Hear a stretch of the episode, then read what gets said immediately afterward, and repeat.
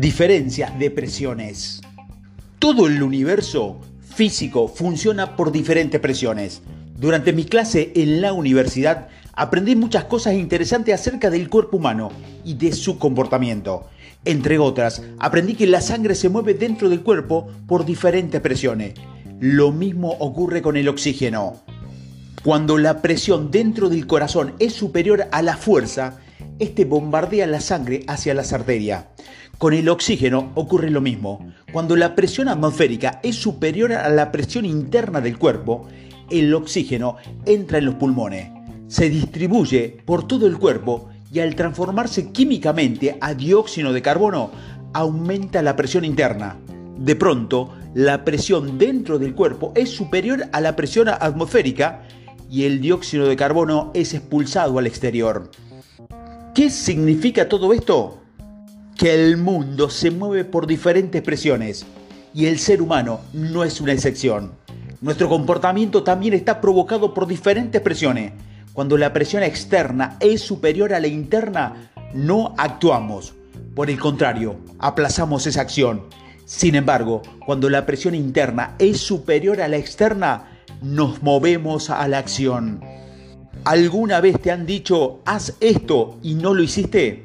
O quizás lo hiciste, pero sin entregarte en cuerpo y alma, sin tener tu mejor desempeño. Pero cuando la idea salió de tu interior, cuando de pronto quisiste algo con todos los poros de tu piel, encontraste la manera y te pusiste en acción inmediatamente. Pongamos un ejemplo.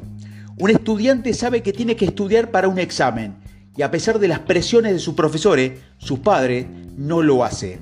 Hasta que se acerca el día del examen y sus propios motivos internos le hacen estudiar. Y cuando esto ocurre, es capaz de hacer cosas sobrehumanas como pasarse varios días sin dormir o prácticamente sin descansar, encerrarse en la biblioteca para poder aprobar ese examen. Funcionamos por presión, pero la presión externa no funciona o al menos no lo hace durante demasiado tiempo. Y esa presión interna tiene que ver con nuestra psicología, nuestro sistema de creencia, nuestros pensamientos que actúan en conjunto con nuestras emociones y que terminan cuando algo es o no importante, urgente para nosotros. Esa presión interna es lo que llamamos inspiración. Esa es la diferencia entre motivación y inspiración. La motivación es externa y no es duradera. Sin embargo, la inspiración es interna y se mantiene en el tiempo. Una meta u objetivo no se mantiene, pero tu divina obsesión es eterna. Esto sucede porque la meta te motiva, pero la divina obsesión te inspira. ¿Por qué es importante que esto dure? Porque para lograr un sueño grande se requiere de mucho esfuerzo durante mucho tiempo. La inspiración viene de adentro. Son tus propios motivos para tomar acción y eso hace que tu cerebro esté de acuerdo en todas sus partes y en colaboración con tu sistema nervioso crea la forma para cumplir con el blanco que se ha marcado. Por lo tanto, si queremos cumplir con nuestro destino, alcanzar nuestra divina obsesión, es importante trabajar la inspiración mucho más que la motivación. Por eso motivo, cuando un jefe trata de motivar a sus empleados con incentivos externos, como por ejemplo lo económico, sabemos que no es duradero. La motivación dura un tiempo, pero de pronto desaparecerá y el jefe deberá volver a darle un aumento si quiere mantenerlos. Sin embargo, si se conecta con los verdaderos motivos del empleado para hacer ese trabajo, si el empleado siente que está haciendo algo superior, que contribuye a mejorar su vida y la de las demás personas, eso es inspirador. Su desempeño mejorará y el jefe podrá subirle el sueldo, pero no como forma de motivación, sino como agradecimiento por su buen desempeño. Entonces, ¿de dónde sale la inspiración? Básicamente de tu psicología. Por eso te digo que el 90% del éxito está en tu psicología y solo el 10% en la técnica, porque la psicología adecuada te va a llevar al desempeño correcto. Los deportistas lo saben bien y están en el estado emocional adecuado y tener el enfoque de pensamiento correcto antes de competir o a la hora de entrenar. Es fundamental para alcanzar el mejor rendimiento y por mucho que entrene, si no controlas tu psicología, no obtienes nada. En los negocios ocurre lo mismo. No es lo que sabe, sino lo que hace con lo que sabe. Lo que determina tu éxito o tu fracaso. Tu inspiración libera tu poder personal. Como te dije, para cumplir con nuestra divina obsesión, es necesario llegar al dominio de eso que requiere tiempo y esfuerzo concentrado. Necesitamos perseverancia. Tu inspiración no solo desatará tu poder personal para que empieces sin dilatarnos más del tiempo, sino que conectarse con tus fuerzas internas para que te entregue en cuerpo y alma, perseverando hasta lograrlo. Para poder inspirarte y lograr tu divina obsesión, necesitas concentrarte en dos puntos, que estos son, primero, el punto clave y segundo, tus razones, tus por qué. Por supuesto, habrá también un precio a pagar. Es grande el precio por seguir tus sueños, pero más grande será el precio que pagarás por no cumplirlos. Sin embargo, cuando tengas claro estos dos puntos, no habrá precio que no esté dispuesto a pagar. Y en este caso, quemarás tu barco y serás imparable. ¿Ya tienes clara tu divina obsesión? Ahora toca conectar con tu poder personal para inspirarte. Trabajemos entonces en tu inspiración. Estoy deseándote compartirte los grandes secretos que encontré para mantenerte inspirado en nuestro camino hacia la divina obsesión. ¿Te imaginas lo que sería tu vida y qué nuevas alturas alcanzaría con el tiempo y sin esfuerzo capaz de estar inspirado todos los días independientemente de lo que suceda y de la circunstancia que tengas. Nuevos incrementos, ascenso, patrocinio llegarán si eres capaz de inspirarte. No puedo esperar más. Prepárate para despegar.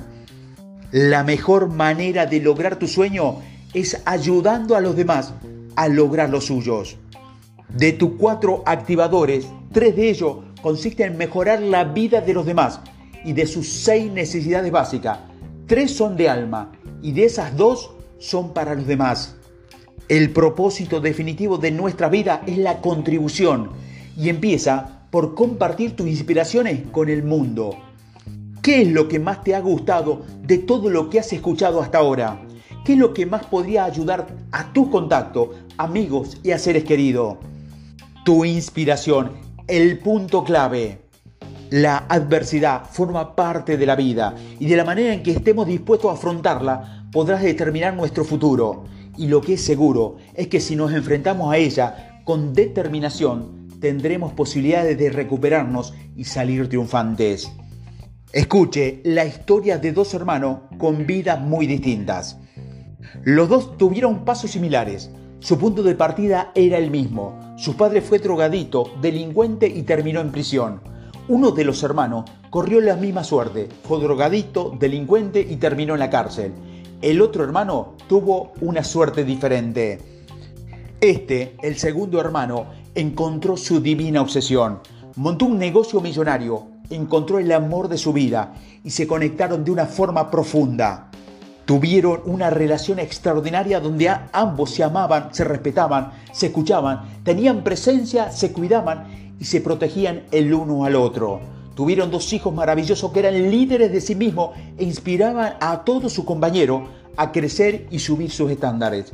Esta familia contribuyó con el 10% de su ganancia y marcaron una diferencia, no solo en su familia, sino también en su comunidad. A los dos hermanos se les preguntó por separado la misma pregunta. ¿Cómo pudiste terminar así teniendo el padre que tenías? Y los dos, por separado, contestaron lo mismo. ¿Qué otra cosa podría haber sido yo en la vida teniendo el padre que tenía? Uno de los dos hermanos pensó, mi padre es así, este es mi pasado, estoy condenado a ello. En cambio, el otro hermano pensó, gracias papá por enseñarme un modelo de cómo no hay que hacer las cosas. Ahora voy a contribuir a algo diferente y arreglar este desastre. Los dos partían del mismo lugar, pero no todos terminaron en el mismo destino. Uno entendió que su biografía no equivale a su destino, que el pasado no determina su futuro y que siempre podemos elegir. Tu capacidad de elección en el momento adecuado es la fuerza más poderosa para configurar tu destino. Ese punto clave en el que todo cambia sin importar de dónde vengas. Por inercia, los dos hermanos estaban encaminados a un mismo final. Lo que hizo que uno de ellos rompiera con su trayectoria fue el punto clave, que actuó de catalizador para su transformación. Ese punto de quiebre que lo forzó a tomar decisiones distintas y crear un final distinto. ¿Cuál es el punto clave que consigue darle vuelta a las cosas que provocó ese punto de quiebre en la mente de las personas? ¿Cuál es entonces el punto clave? Todo en la creación tiene una causa y un efecto. Todo. Las personas que no logran resultados creen en la suerte, pero las personas de éxito creen en la ley causa y efecto. ¿En qué crees tú? Cuando uno cree en la suerte, la atención se centra fuera de ella. No tiene responsabilidad sobre lo que sucede, pero tampoco tiene el control de su circunstancia. Pero cuando uno es responsable, se da cuenta de todos los efectos que ve en su vida, su nivel económico, su relación, su salud. Ha sido engendrado por una causa, a veces obvia, a veces invisible, a los sentidos. Solo aquellos árboles cuyas raíces han tocado el infierno pueden crecer hasta el cielo.